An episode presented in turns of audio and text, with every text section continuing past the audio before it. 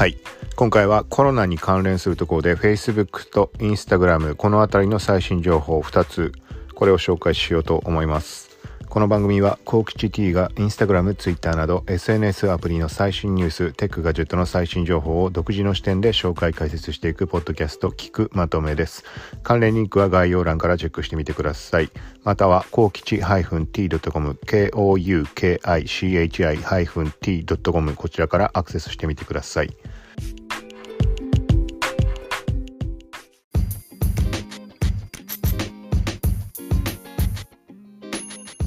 はい。ということで、何時間か前か、一応4月2日のうちかなに話上がったのが、まず1つ目、Facebook メッセンジャーが MacOS と Windows アプリ、こちらに対応ということでリリースされたという話です。ちょっとここに関してはもともとこの Windows アプリにメッセンジャーがあったのかなかったのかってところをちょっと把握できてないので、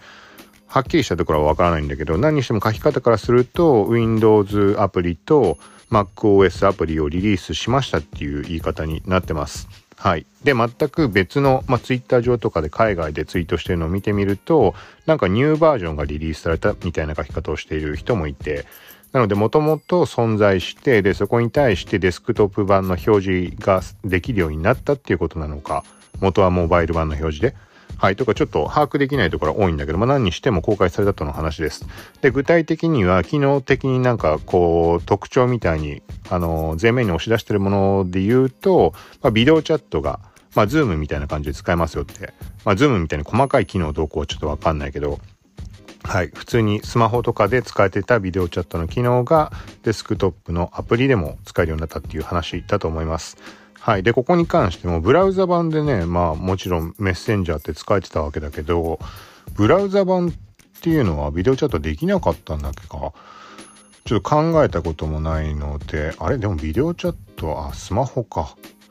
うん、デスクトップ版ってそういえば考えたことないね。通話に関してもどうだか、どうだったかって個人的に把握してないっていうのと、まあ最初に触れたみたいに、Windows アプリ自体が存在してたかっていうのもちょっと不明なので、はい。だから普段から使ってる人はそこの変化どう変化したのかっていうの分かると思うけど、はい、これはブログの記事一応書いてあります。簡単にだけど、一応スクショ、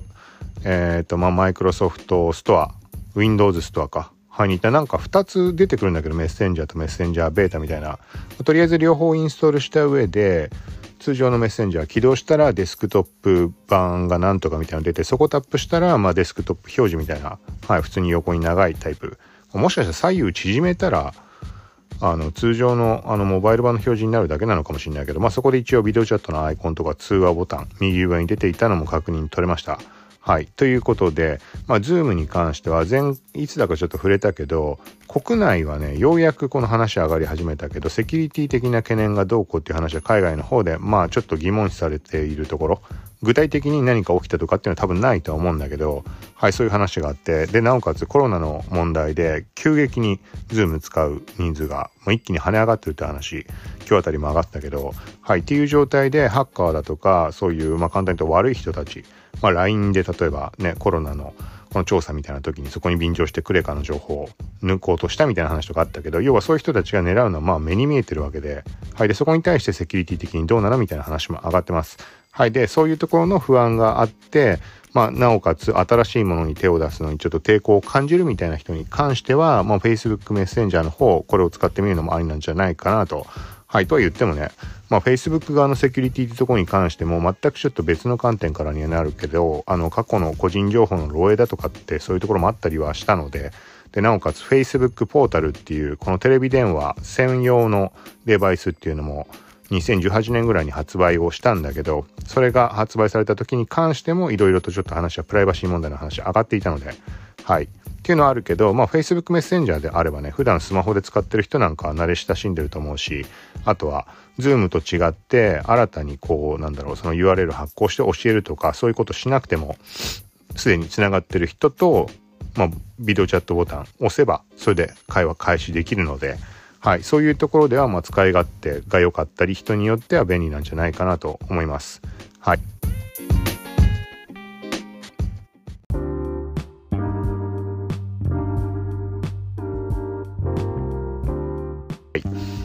ともう一つインスタグラム側でちょっとした話があってこれはちょっと記事書いてないんだけどなんかねこれもねちょっと英語の絡みで曖昧なんだけどある人が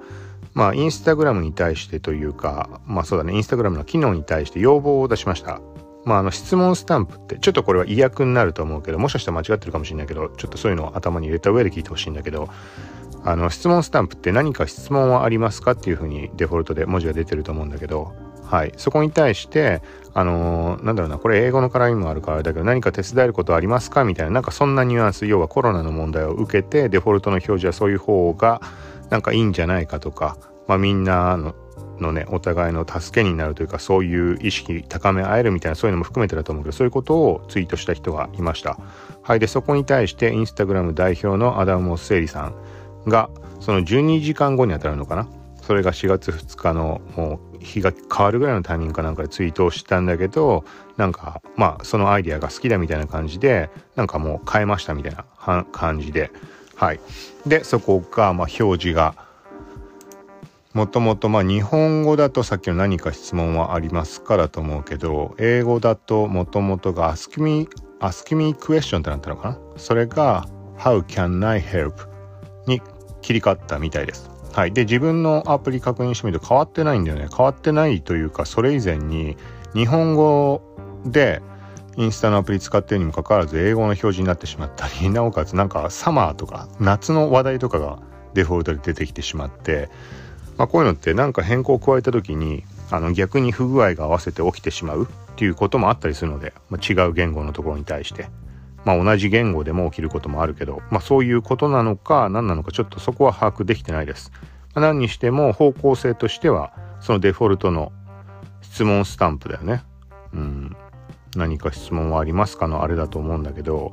はい、デフォルトの文言をまあそういうふうにコロナの状況そこにマッチするような感じにはい、変更をしたっていう話です。なのでこれは時間経過で日本語版にも変更をまあ反映するんじゃないかなと思うけど、まあ、日本語は対応するかどうかはね現状わかんないけど英語がまず最優先だと思うのではいという感じの流れがあります。はいということで今回はコロナ関連で Facebook、Instagram この2つの話でした。はいということでまた近いうち配信していこうと思うんでよかったらまた聞いてください。さようなら。